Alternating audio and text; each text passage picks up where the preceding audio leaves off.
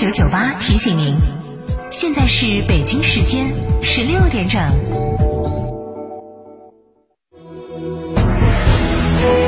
成都的声音，FM 九九点八，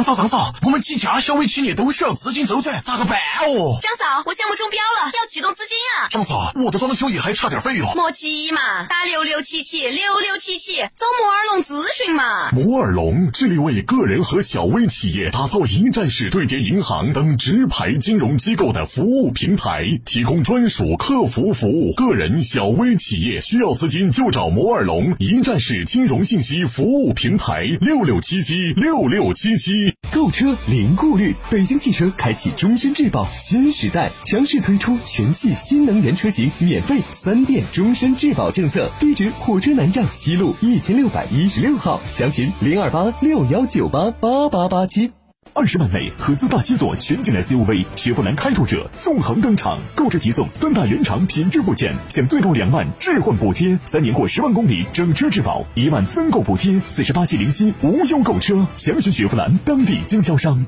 秋风起，蟹脚痒，菊花开，闻蟹来，吃大闸蟹的季节又来了。成都广电精选阳澄湖大闸蟹，打造蟹语天成品牌，一卡在手，全国通兑，原产地配送，确保每只蟹都有身份标志，全程冷链运输，保证鲜蟹到家。中秋蟹礼选蟹语天成，微信关注蟹语天成公众号或致电六六零零二三四五即可订购。九九八快讯。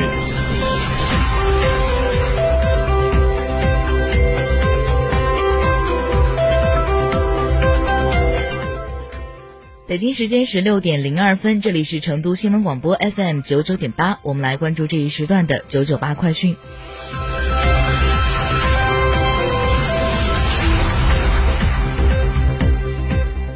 首先来关注本地方面的消息。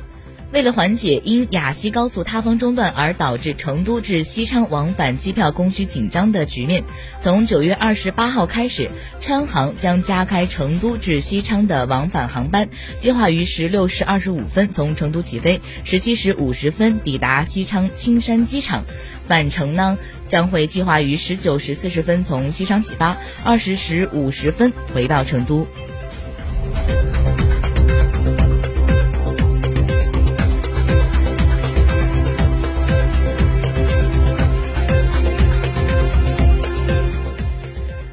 四川省图书馆发布二零二零国庆期间开馆时间安排。二零二零年国庆节假日的期间，即二零二零年十月一号到二零二零年十月八号，对外提供借阅、还书和咨询服务。总服务台川图百年展览区、张大千文献中心、幼儿园。幼儿阅览区、青少年借阅区、中文图书借阅区一二自修区、文创展示区、文化和旅游宣传展示区、读书吧。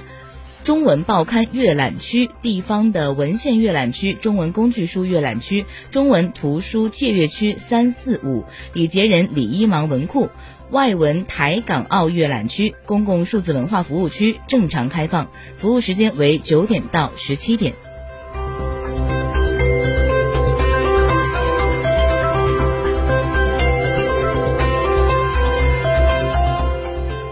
下面我们来关注国内方面的消息。今天，交通运输部新闻发言人孙文健表示，今年国庆节、中秋节假期，全国收费公路将免收小型客车通行费。具具体的免费时段从十月一号零点开始，十月八号二十四点结束。其中，普通的收费公路以车辆通过收费站收费车道的时间为准；高速公路以车辆驶离出口收费车道的时间为准。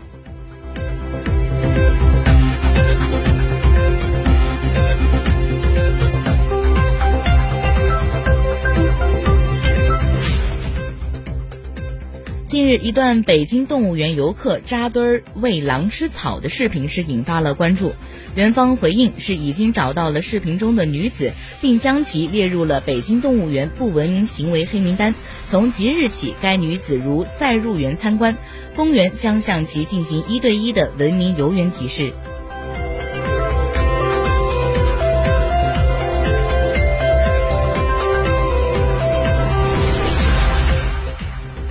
近日，四川万源川头水务缴费窗口一群众吃力半吨缴费，引起了网友的热议。二十三号，涉事公司发表了致歉信，称已向半吨市缴费用户致歉，拆除了收费大厅的玻璃隔断，并将所有的座椅全部摆放到位。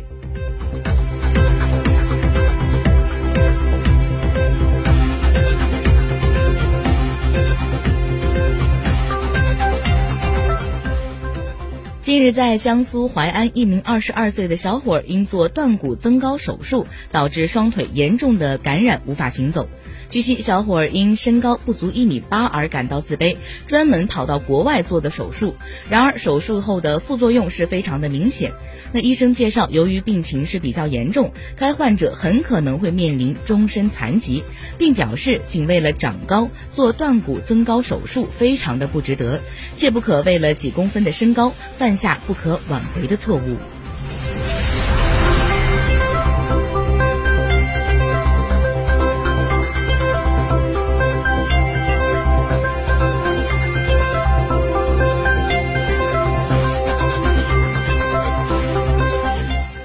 北京时间十六点零六分，接下来让我们把目光转向国际方面。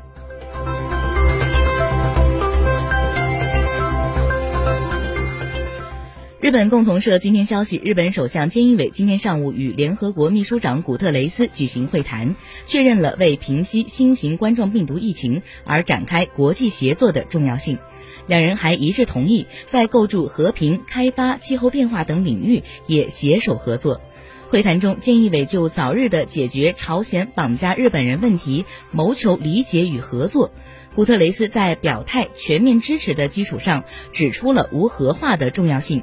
两人还同意增加联合国日籍干部职员。古特雷斯对菅义伟的就任首相表示了祝贺。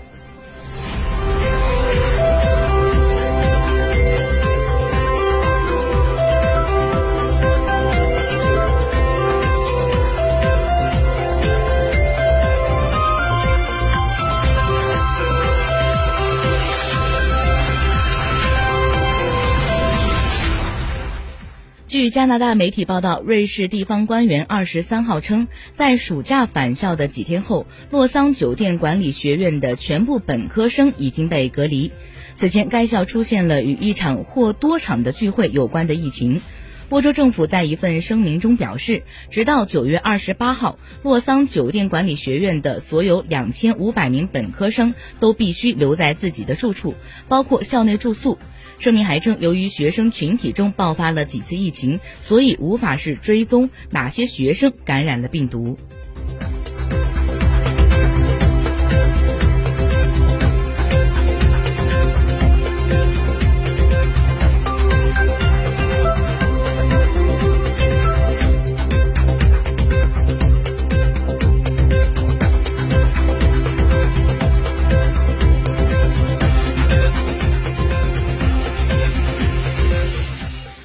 韩联社今天消息，韩国雇佣劳动部今天发布了一项调查结果，显示，七月近一半的韩国企业实行了居家办公制度，企业的人事负责人对居家办公的评价也是比较积极。